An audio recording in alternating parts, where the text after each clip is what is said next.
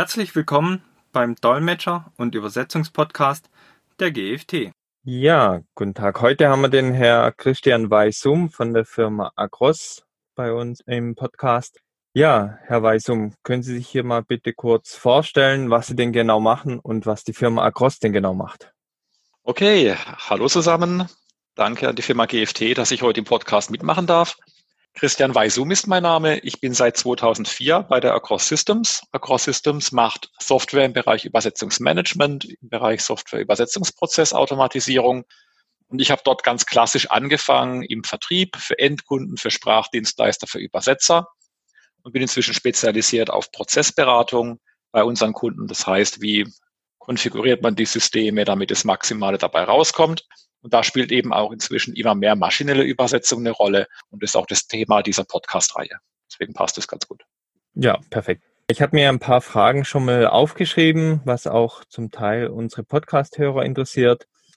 Wie sollten denn Übersetzer Ihrer Meinung nach beim Full-Post-Editing entlohnt werden?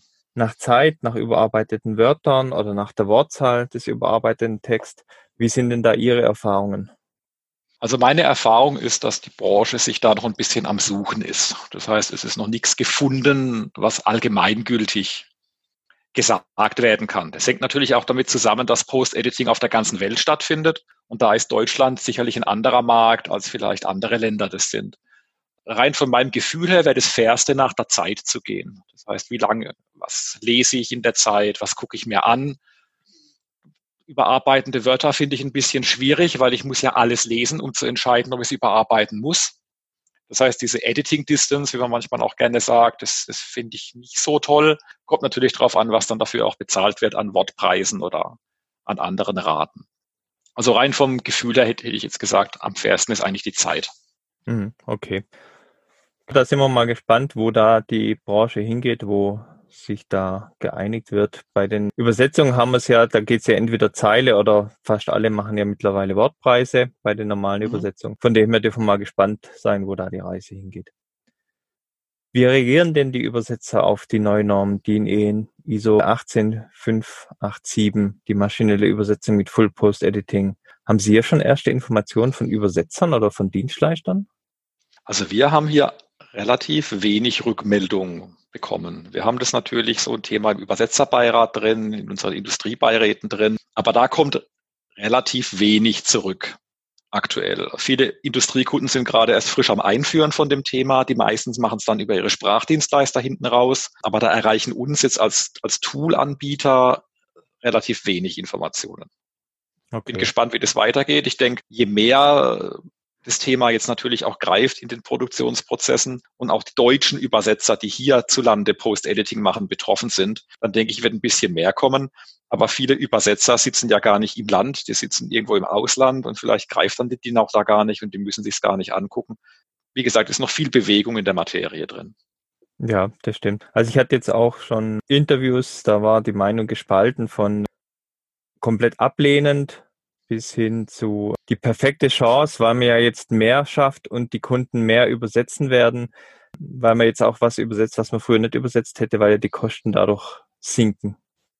Ja, also es ist halt, entweder man liebt es oder man hasst es. Auf der BDÜ-Konferenz in Bonn war, waren die Meinungen relativ in die eine Richtung, auf internationalen Konferenzen teilweise schon eine andere Richtung. Also ich denke, es kommt immer darauf an, auch wo der Übersetzer ist, wo er studiert hat, gelernt hat, was seine Tätigkeitsfelder sind, ob man das Thema eben mag oder eben nicht mag. Dass das Thema da ist, das ist Fakt. Dass es weitergehen wird, ist auch Fakt. Also man muss sich damit arrangieren. Aber ich denke, das ist ganz einfach ein Prozess und es wird noch ein paar Jahre dauern, bis da, denke ich, sich eine einheitliche Meinung gebildet hat. Wie unterstützt denn Across beziehungsweise das System die Arbeit von einem Editor? Also Across hat natürlich neben den ganzen Workflow-Komponenten auch eine Arbeitsumgebung, um Text zu editieren oder zu manipulieren, wie man auch sagt. Ähm, und da unterstützen wir natürlich durch viele Themen. Das kann eine Terminologieintegration sein, dass wir den Übersetzern mitgeben, was der Kunde für eine Terminologie haben möchte. Es sind Qualitätssicherungsalgorithmen, die prüfen, ob die Formatierungen stimmen, ob doppelte Leerzeichen drin sind. Also eine ganze Reihe von Tools, die den Übersetzer darin unterstützen, die Qualität zu liefern, die gewünscht ist. Wir haben Sachen drin wie äh, Kommentarfunktionen, dass man sich austauschen kann. Man kann mit Track Changes gucken, was hat denn die Maschine eingefügt, was hat der Post-Editor daraus gemacht und was sind meine Entscheidungsgrundlagen. Also ganz, ganz viel eben um das Thema des Zieltextes außenrum, damit der User hier möglichst schnell arbeiten kann. Wenn das da haben wir sicherlich 80, 90 Funktionen da drin. Die neueste ist zum Beispiel, dass man sich seine Shortcuts beliebig konfigurieren kann. Ne? Das heißt, wenn ein Übersetzer, ich sag mal, ein SDL Trados hat, ein Memo Queue hat, dass er einfach seine Shortcuts auch harmonisieren kann über die Tools hinweg. Weil je nachdem, was der Kunde für ein Produkt haben möchte in der Lieferkette, muss der Übersetzer ja zum Teil mehrere Cut-Tools dann auch können. Ja, das stimmt. Wie wird dem Editor, wenn jetzt ein Übersetzer neu in das Thema Post-Editing einsteigt, in Across mhm. angezeigt, was denn aus dem maschinellen Übersetzen kommt? Ja, also wir machen das über sogenannte Statuszustände. Das heißt, in dem Moment, wo Sie eine Vorübersetzung laufen lassen über den Text, wird natürlich erst bei dem Translation Memory geguckt, was haben wir denn da? Und da kommen natürlich dann erstmal die 100% Matches rein, die Kontext Matches rein, die Struktur Kontext Matches rein und so weiter. Und man kann in der Crosser definieren, ab welchem Fuzzy Magic Grad überhaupt MT erfolgen soll. Da gab es früher mal so eine kleine Regel, alles unter 75 Prozent Fuzzy kann man der Maschine geben. Bei allem anderen ist der Übersetzer schneller, wenn er den Fuzzy anpasst. Und das machen wir über Statuszustände. Das heißt, der Übersetzer sieht immer in der Mitte von Across ist das so ein, so ein Balken und da wird eingefügt, Achtung, der Satz kam aus der Translation Memory, der Satz kam von der MT. Das wird also grafisch hervorgehoben, wobei man natürlich auch filtern kann. Es gibt in der Cross im Übersetzungseditor ein Filtersystem. Da kann man sagen, zeige mir alle Sätze an, die vom, vom der maschinellen Übersetzung eingefügt worden sind und wo Terminologiefehler vorkommen. Also dass der Übersetzer sich den Text so zerlegen kann, so hinrichten kann, wie er dann produktiv dann arbeiten kann. Okay, das heißt, er muss sich halt ein bisschen reinfuchsen auf Schwäbisch, um dann effektiv ja. zu arbeiten. Ja gut, ich meine, es ist klar, man, man muss als Toolanbieter viel Funktionalität liefern. Das wird verlangt und gefordert. Und die, die Königsdisziplin ist natürlich, das von der Usability so hinzurichten, damit es natürlich auch passt und angewendet wird. Man kann sich natürlich die Shortcuts anpassen in der Cross, man kann sich die Oberflächen anpassen, also man kann viel Komplexität rausnehmen, wenn man die Funktionen nicht braucht. Ansonsten ist es aber einfach da, weil jeder Kunde arbeitet natürlich einen Tick anders, hat andere Voraussetzungen, hat andere Quelltextformate und da muss sich die Umgebung halt einfach darauf anpassen. Okay. Welchen Sprung sehen Sie denn in der maschinellen Übersetzung? Du hast im Webinar angesprochen, dass die Terminologie ja schon im maschinellen Übersetzen benutzt wird in Zukunft, dass die Programme dahin trainiert werden. Ja, das Problem, was wir sehen in der maschinellen Übersetzung, ist, dass die Kunden, oft die Industriekunden davon ausgehen, dass das jetzt hier die, die Lösung für all ihre Probleme ist. Und das ist es de facto nicht. Eine maschinelle Übersetzung entbindet einen Ersteller von Text nicht von Hausaufgaben. Und eine der Haupthausaufgaben ist einfach terminologisch einfach ein paar Grundlagen zu schaffen. Wie werden Dinge benannt? Und ganz wichtig natürlich auch, wie werden die Dinge übersetzt oder wie sollen sie übersetzt werden?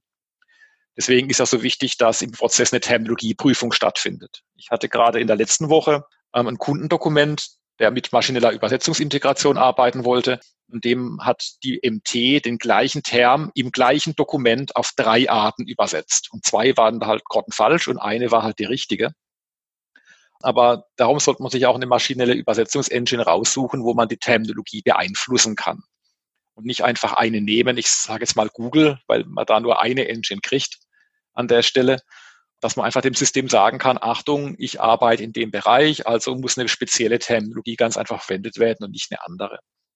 Und deswegen denke ich, dass es die nächste Evolutionsstufe auch ist, dass man einfach sagen kann, hier, ich suche mir eine MT raus, wo ich meine eigene Terminologie integrieren kann, wo ich vielleicht meine eigene Tone of Voice irgendwie beeinflussen kann, damit ich eben möglichst nahe an meinen Wunschtext rankomme, damit das Post-Editing nicht so weit ist, bis der gewünschte Zieltext da da ist. Und das war in dem Webinar, glaube ich, bei uns über maschinelle Übersetzung im Kontext Marketing. Und da ging es darum, dass wir gerade eine Schnittstelle gebaut haben zwischen Across als TMS und einem maschinellen Übersetzungsanbieter, dass quasi immer, wenn neue Terme bei uns im System erstellt und einen gewissen Freigabestatus bekommen, dass die dann automatisch an die maschinelle Engine weitergereicht werden, damit dies zum Trainieren beziehungsweise zum Verarbeiten es genau funktioniert mit MT, weiß ich persönlich auch nicht. Aber dass das ganz einfach berücksichtigt werden kann. Und das denke ich, das ist ein netter Zug und das haben viele Kunden auch gefordert, eben weil Terminologie eins ihrer Hauptbaustellen ist in dem Bereich.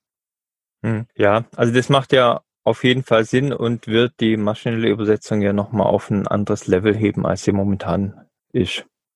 Das ist richtig. Genau. Welche Veränderungen wird es denn da geben in den Bereichen? Ich meine, die maschinelle Übersetzung ist ja auf dem Vormarsch und hat sich ja viel, wir beobachten das ja auch ein bisschen, hat sich ja viel getan die letzten Jahre. Ja, haben Sie da irgendwie eine Einschätzung oder? Einschätzung ist, es ist schon ein Game Changer, wie man sagt. Also allein von der Geschwindigkeit her. Man sagt ja, Übersetzungsprozesse kann man wie alles andere in drei Richtungen pimpen. Das ist der Bereich Qualität, das ist der Bereich Kosten und der Bereich äh, Geschwindigkeit. Da hat natürlich MT im Bereich Geschwindigkeit eine ganz neue, einen ganz neuen Zug drauf, um es mal so zu formulieren. Das heißt, die Branche wird natürlich damit umgehen müssen, wie bauen wir das in die Prozesse ein, was finden wir für, für Preismodelle. Und dann ganz am Ende muss man natürlich dann auch Leute finden, die Post-Editing machen wollen und Post-Editing machen können. Das ist ein anderes Skillset als Übersetzen, klassisch. Das heißt, man, man braucht andere Skills, man braucht eine andere Motivation. Wie wirkt sich das auf die Studiengänge aus? Das heißt, ähm, wo heutzutage die Leute sagen, Mensch, ich will Übersetzung studieren, macht es noch jemand, wenn jeder sieht, Mensch, die Maschinen sind doch aber so super und ich will eigentlich nicht als Berufswunsch haben, Korrektur lesen von einer Maschine. Wie geht es da weiter? Da gibt es eine ganze Reihe Herausforderungen, denke ich. Die fangen in der Lehre an, in der Ausbildung an und gehen dann bis zu den Entscheidern in den Firmen, die sagen müssen, okay, welchen Text lasse ich durch eine Maschine prüfen und wie stelle ich sicher, dass auch das Richtige drinsteht. Also da wird schon einiges auf die Entscheider zukommen in dem Bereich. Ich habe diese Woche schon ein Interview geführt. Da ging es um die Beratung für geeignete Machine Translation Systeme. Warum ist denn auch aus, aus deiner Sicht wichtig, sich hier beraten zu lassen, welches das geeignete System ist für das Unternehmen, bevor man hier einfach eins integriert? Ja, also es gibt halt verschiedene Systeme am Markt und es gibt gute Gründe dafür, dass es die gibt. Und als wir angefangen haben bei Across mit maschineller Übersetzung, das war im Jahr 2008, da haben wir Schnittstellen gebaut zum maschinellen Übersetzungssystem. Das hat keiner eingesetzt. Richtig eingesetzt sehen wir, dass es seit zwei Jahren wird. Was ist da eigentlich passiert in den zwei Jahren? Das ist zum einen das Thema neuronale Engines sind gekommen. Das heißt, die von der Qualität nochmal ein Quantensprung waren gegenüber dem, was davor war. Das ist das eine. Und das zweite natürlich, dass es inzwischen Systeme gibt, die solche Themen sich angeschaut haben wie Datensicherheit. Das heißt, Systeme, die nicht mehr die Daten, die sie bekommen vom Kunden, der es hochlädt, permanent speichern und auswerten etc. Dann gibt es Systeme inzwischen, wo man Terminologie mit reinladen kann. Ähm, dann gibt es Systeme, die man im Unternehmen selber installieren kann. Dann gibt es Systeme, die gehostet sind. Und da muss sich der Kunde irgendwo verorten. Was möchte ich haben? Was für Texte übersetze ich? Wenn ich Intellectual Properties übersetze, kritische Texte übersetze, dann möchte ich vielleicht kein System haben, was in der Cloud in Amerika steht. Oder dann möchte ich kein System haben, das meine Texte dauerhaft speichert und analysiert. Und so baue ich mir ein Profil zusammen, ähnlich wie ich einen Sprachdienstleister suche und evaluiere dann, welche Engine passt eigentlich zu mir. Und die Dimension Sprache ist dabei natürlich spannend, weil es keine Engine gibt, die alle Sprachen in der gleich guten Qualität macht. Es gibt Engines für den asiatischen Bereich, die sind da super, die versagen völlig, wenn es ums Deutsche geht. Aber umgekehrt ist natürlich auch eine deutsche Engine nicht zwingend die beste für asiatische Sprachen. Und da kann man die interessierten Kunden ruhig einladen, mal zu gucken, was gibt's denn überhaupt für Anbieter, wie grenzen die sich voneinander ab, was sind da Kriterien, die ich anlegen kann, um dann einfach zu schauen, welche Engine passt denn für mich gemäß meiner Anforderungskriterien dazu rein. Das haben wir daran gemerkt, dass die Kunden gesagt haben, liebes Across, ist es bei euch möglich, eine Engine zu hinterlegen oder könnt ihr beliebig viele hinterlegen? Und dann haben wir gesagt, ja, okay, das gucken wir uns an und bei uns kann man tatsächlich beliebig viele Engines hinterlegen. Und das wird über Filter gezogen.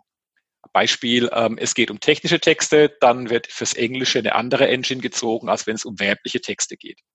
Oder in der Richtung. Also da kann man schon unterscheiden und sich flexibel aufstellen, weil, wie gesagt, ich kenne keine Engine, die alle 20, 30 Sprachen, die Kunden für das zum Teil machen müssen, gleich gut kann. Und da kann man also ruhig kombinieren. Okay, das heißt, äh, wenn ich dich richtig verstehe, kann der Kunde auswählen, welche Engine er nehmen soll, oder kann Across auch selber das auswählen aufgrund Voreinstellungen, die vorgenommen wurden? Na gut, wir selber haben keine eigene maschinelle Übersetzungsengine. Das heißt, der Kunde organisiert sich bei dem oder den Anbietern seines Vertrauens entsprechende Zugangsdaten, hinterlegt die bei uns im System und dann kann man über Regeln festlegen, wann soll welche Engine greifen. Das, also beispielsweise bei GFT ist ja ein Sprachdienstleister. Das heißt, ein Sprachdienstleister kann hinterlegen, wenn Projekt kommt, uns ist von Kunde A, nimm die Engine, wenn es von Kunde B kommt, nimm automatisch die andere Engine. Fehlerpotenziale reduzieren, dass der Projektmanager nicht aus Versehen wo falsch klickt, Komplexität rausnehmen. Deswegen kann man das über Templates sehr genau steuern. Jetzt hat mir angesprochen, dass der Kunde gern Profil erstellen muss, welche Engine oder welche Engines für ihn die passenden sind. Gibt es denn von seitens Across irgendwie ein Formular, wo er dann sich abhaken kann, was ihm wichtig ist? Oder gibt es einen Dienstleister, der bekannt ist, der solche Beratungen vornehmen kann? Also man kann natürlich jederzeit mich oder meine Kollegen kontaktieren, wenn man da mal eine, eine Einführung will in die grundlegenden Sachen, auf die man achten muss. Das ist nichts, was wir vertrieblich äh, pushen, weil wir selber keine MT haben und auch keine MT verkaufen. Das ist uns ganz wichtig, weil wir uns einfach nur auf unser Kerngeschäft konzentrieren wollen. Aber wir können gegebenenfalls natürlich auch Kontakte herstellen zu Beratern in diesem Umfeld. Wobei das aktuell noch ein bisschen schwierig ist, weil es da nicht so die Berater gibt aktuell. Es gibt ein paar, die haben meistens zwei, drei Engines im Gepäck, aber natürlich nicht 80. Da ist immer ein bisschen schwierig dann, an wen man dann kommt. Dann ist bisschen schon vorentschieden, wo man dann am Ende des Tages auch landen wird mit seiner MT. Man kann seine Sprachdienstleister fragen. Die haben da in der Regel auch schon viel Know-how drin und sich Gedanken gemacht. Also da muss man aktuell noch ein bisschen gucken. Da etabliert sich die Szene gerade ein bisschen. In der Schweiz gibt es zum Beispiel schon Roundtables und Meetups um das Thema äh, MT außenrum. Das gibt es in Deutschland jetzt in der Form noch nicht. Muss man noch ein bisschen gucken, wie sich das entwickelt. Okay, aber gut ist ja schon mal, dass die Kunden sich auf jeden Fall an euch wenden können, wenn sie da wissen wollen, auf was sie achten sollen. Ja, ich meine, wir begleiten das natürlich. Wir sehen ja auch, welche Kunden setzen was ein, können dann Kontakte zu den Kunden herstellen, dass man mit Gleichgesinnten sprechen kann. Warum habt ihr euch denn für dies und das entschieden? Ich denke, es ist halt wichtig, dass man da möglichst jetzt aus meiner Sicht nicht sich so sehr von den Vertrieblern dann auch beeinflussen lässt, sondern erstmal einmal guckt, was brauche ich denn überhaupt? und dann dagegen zu benchmarken, was die Tools ganz einfach bieten an der Stelle. Und da, wenn man da mit offenen Auge und viel Interesse rangeht, wird man auch was Gutes finden. Gibt es eigentlich auch für Übersetzer, die jetzt ins Full Post Editing einsteigen wollen und schon Across haben, Webinare, wie das Full Post Editing in Across zu handeln ist? Nein, Webinare gibt es dazu Stand heute noch nicht. Wir haben auch ganz ehrlich den Nachfrage danach Stand heute noch nicht weil die Übersetzungsumgebung ist die gleiche, egal ob ich jetzt Post edite oder übersetze oder halt tiefes Lektorat durchführe. Das heißt, die einzigen Dinge, die wir da MT-spezifisch haben, ist eben auszuzeichnen, was die MT ist, ein paar spezielle Qualitätssicherungskriterien, aber da ein eigenes Webinar draus zu machen, da hat sich unsere Trainingsabteilung noch nicht dafür entschieden. Dann haben wir hin und wieder ja mal ein Thema, das ein Übersetzer Across noch nicht hat, beziehungsweise Across noch nicht kennt. Mhm. Für einen Übersetzer, der jetzt neu mit Across arbeitet oder äh, arbeiten müsste, weil ein Kunde jetzt Across eingeführt hat, gibt es hier für die Übersetzer ein Webinar, so ein Grundlagenwebinar, um zu sehen, wie den Across sich unterscheidet, zum Beispiel von STL, was er beachten muss? Mhm. Also es gibt ein paar Webinare auf YouTube, die ein paar grundlegende Arbeitsschritte einfach mal darstellen. So, wie lade ich mir Aufträge von dem Kunden runter? Wie lade ich Aufträge wieder hoch? ein paar Sachen zum Übersetzungseditor, da, ist, da sind ein paar Sachen da. Was wir in der Regel machen, ist, dass wir da Across diesen Lieferkettengedanken hat, sprich Auftraggeber, Dienstleister und Übersetzer arbeiten im gleichen System, ähm, bieten wir immer auch an, den Endkunden und den Sprachdienstleistern, dass wir Webinare, Webinarserien für ihre Lieferanten organisieren. Also Beispiel, liebe Firma GFT, ihr habt Across, wir bieten euch an, kostenfreies Webinartraining für eure Übersetzer, die alle weltweit sitzen. Training on the job. Bei Across ist ja auch das Spezielle, dass je nachdem, wie der Endkunde das Ganze aufgesetzt hat, so verhält sich dann der Client des Übersetzers am Schluss. Da muss man ein paar Dinge einfach beachten, auch im Training. Nicht, dass man Funktionen anspricht und anpreist, die im Endeffekt im Prozess dann ausgeschaltet worden sind. Das hatten wir in der Vergangenheit schon häufiger. Deswegen bieten wir da eigentlich immer mehr das persönliche Sparring an. Jeder Übersetzer, der Across einsetzt, hat ja im Endeffekt dann auch Anspruch auf Support bei uns. Das heißt, wenn es da Fragen gibt in der Anwendung und so weiter, kann man das natürlich jederzeit auch über unseren Produktsupport einstellen. Ist auch, denke ich, etwas, was nicht weitläufig bekannt ist, dass quasi jeder, der eine ATE von uns hat, also eine Translator Edition, hier direkt Zugang hat, wenn er Fragen hat, wenn er Hilfe benötigt. Das ist ja auch gut zu wissen, auch dass es die Webinare gibt, die ja bei YouTube zum Anschauen sind, weil ich glaube, eine Benutzung ist ja doch ein klein bisschen anders als jetzt andere Systeme.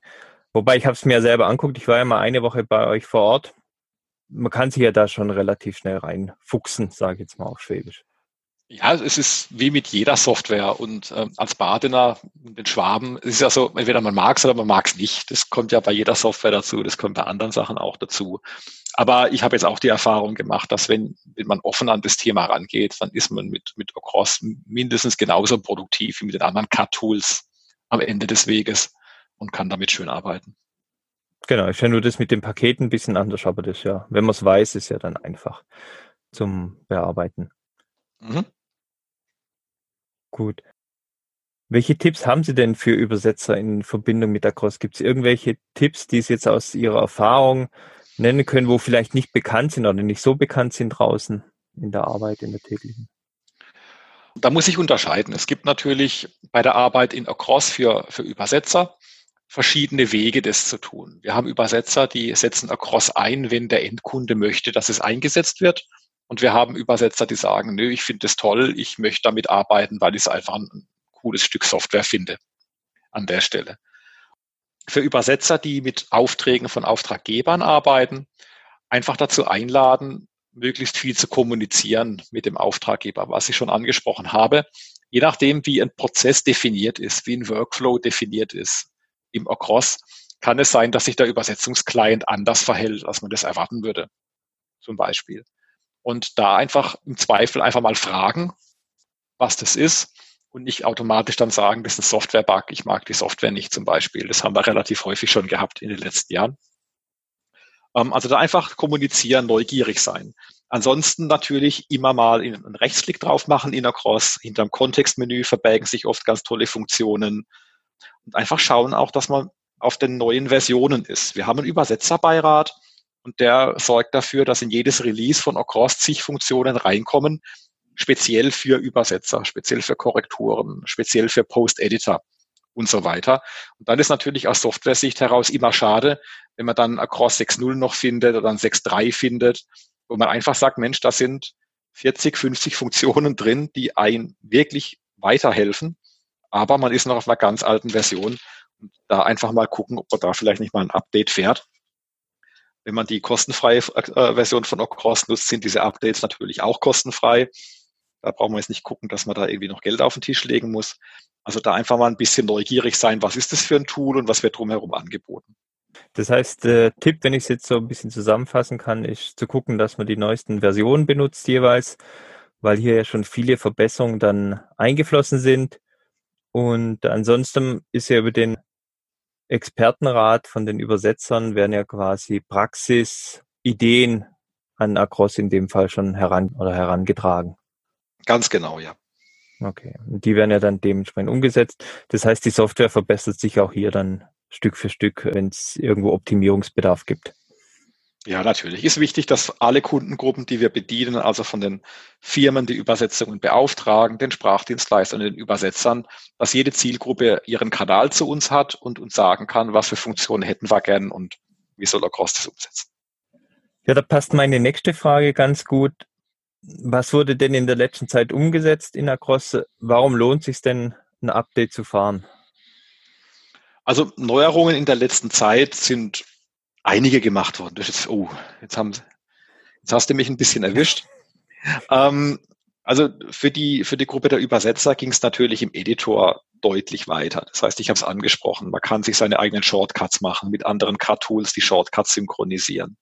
Wir haben neue Filterfunktionen eingebaut, um das Post-Editing nochmal rauszustreichen. Wir haben das Thema Kommentarwesen grundlegend überarbeitet. Wir haben Themen wie Track Changes grundlegend überarbeitet. Wir haben eine neue Qualitätssicherung drin, die jetzt nicht nur sagt, Achtung, da ist ein Fehler. Wir zeigen auch, wo ist der Fehler, was ist der Fehler, was muss ich tun, um den Fehler rauszuarbeiten.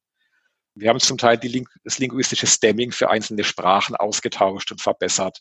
Aber da ist wirklich ganz arg viel passiert. Es gibt auf unserer Webseite auch einen Bereich, ähm, ich glaube im Doku-Bereich gibt es ein What's New-Dokument, was man sich runterladen kann. Da steht das Ganze nochmal en Detail. Also wir sind aktuell so aufgestellt, dass wir einfach in die Tiefe gehen. Das heißt, wir möchten nicht neue Mega-Funktionen machen, weil wir denken, da gibt es eigentlich aktuell eh keine, die man machen kann. Also wir wollen einfach gucken, dass das, was da ist, noch besser gemacht wird, noch mehr in die Tiefe geht und von der Usability noch besser wird. Das sind so die, denke ich, die Schlagworte, wenn du mich jetzt fragst, was es für Neuerungen gegeben hat. Einfach viel mehr auf das Thema Usability und Tiefe, statt das Ganze noch breiter zu machen. Ja, gibt es denn schon einen Ausblick, was es, äh, wenn man es verraten darf, schon in Planung ist, was sich noch ändert oder was es Neues geben wird mit der nächsten, äh, dem nächsten Update oder?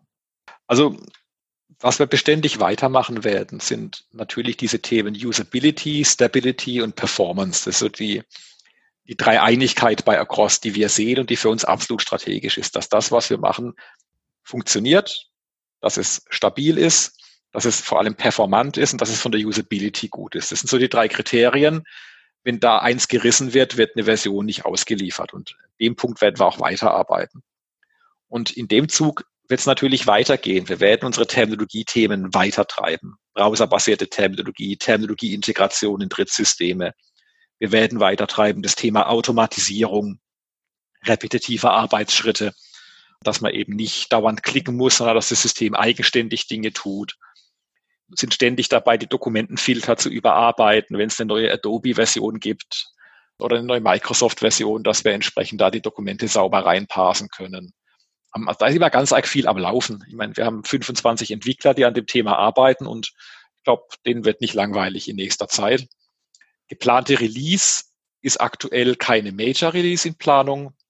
Wir werden jetzt auch im Kontext von Corona erstmal gucken, wie sich der Markt entwickelt, wie sich die Kunden entwickeln bringt ja nichts, wenn man Major Release rausbringt und die ganzen Kunden sind nicht da. Da wollen wir ein bisschen abwarten.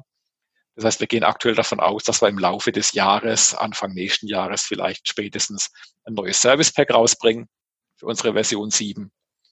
Aber das heißt ja bei uns immer dann auch, dass neue Funktionen drin sind. Service Pack heißt bei uns ja nicht nur Bugfixing oder sowas, sondern tatsächlich auch neue Funktionen. Okay. Ich wollte noch ganz kurz ansprechen, weil es vielleicht nicht jeder kennt, das Thema Cross-Market. Wie entwickelt sich denn das? Gibt es da schon Neuigkeiten? Wird es gut angenommen? Also Cross-Market ist ja eigentlich entstanden aus dem Wunsch der Kundschaft nach so einem kleinen Across-Ökosystem. Das heißt, wir haben Übersetzer gehabt, die gefragt haben, Mensch, ich finde Across ein gutes Tool, wie finde ich den Auftraggeber, die auch mit Across arbeiten? Und umgekehrt natürlich auch Auftraggeber, die gesagt haben, Mensch, ich würde eigentlich gern mit Übersetzern arbeiten, nicht so sehr mit Übersetzungsdienstleistern. Wie finde ich denn diese Menschen? Weil ich habe da keine Erfahrung mit. Und bei Dienstleistern das Allergleiche. Ich würde gern Kunden finden, die ihr Cross haben, beziehungsweise ich würde auch gern Übersetzer finden, die ihr Cross haben. So ist der ganze Gedanke ins Rollen gekommen, da ein kleines Xing oder LinkedIn der, der Übersetzungsbranche mit Across ein bisschen aufzubauen. Es sind ein paar zehntausend Leute drin im System. Man kann ja da inzwischen auch Jobs reinposten und so weiter. Also wir sind da eigentlich ganz zufrieden, wie das läuft. Weil der Hauptzweck ist ja für uns als Across jetzt nicht gewesen, hier großartig ein neues Produkt oder eine neue Zielgruppe aufzumachen, sondern einfach zu sagen, Mensch, wir vermitteln da einfach mal zwischen den verschiedenen Parteien, weil einfach der Wunsch ganz stark da war. Das gab es bei Across vor zig Jahren schon mal, dass es bei uns auf der Webseite da eine Datenbank gab von Übersetzern und da war Cross Market einfach die ja, die logische Weiterentwicklung des Ganzen. Okay, perfekt.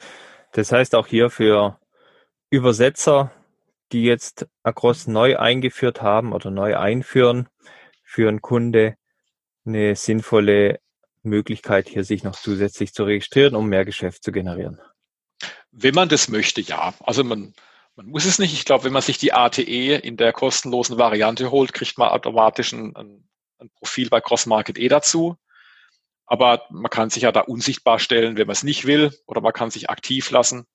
Das ist jedem selbst überlassen. Das ist jetzt kein, kein Zwang, dort sichtbar zu sein oder offenes Mitglied spielen zu müssen. Okay, perfekt. Ja, dann sind wir am Ende des Podcasts angelangt. Hast du noch irgendwas, Christian, was du gerne noch äh, weitergeben willst, was wir jetzt nicht angesprochen haben? Gut, ich bin jetzt seit 2004 in der Übersetzungsbranche und was ich an der Branche so mag, ist, dass sie so vielfältig ist.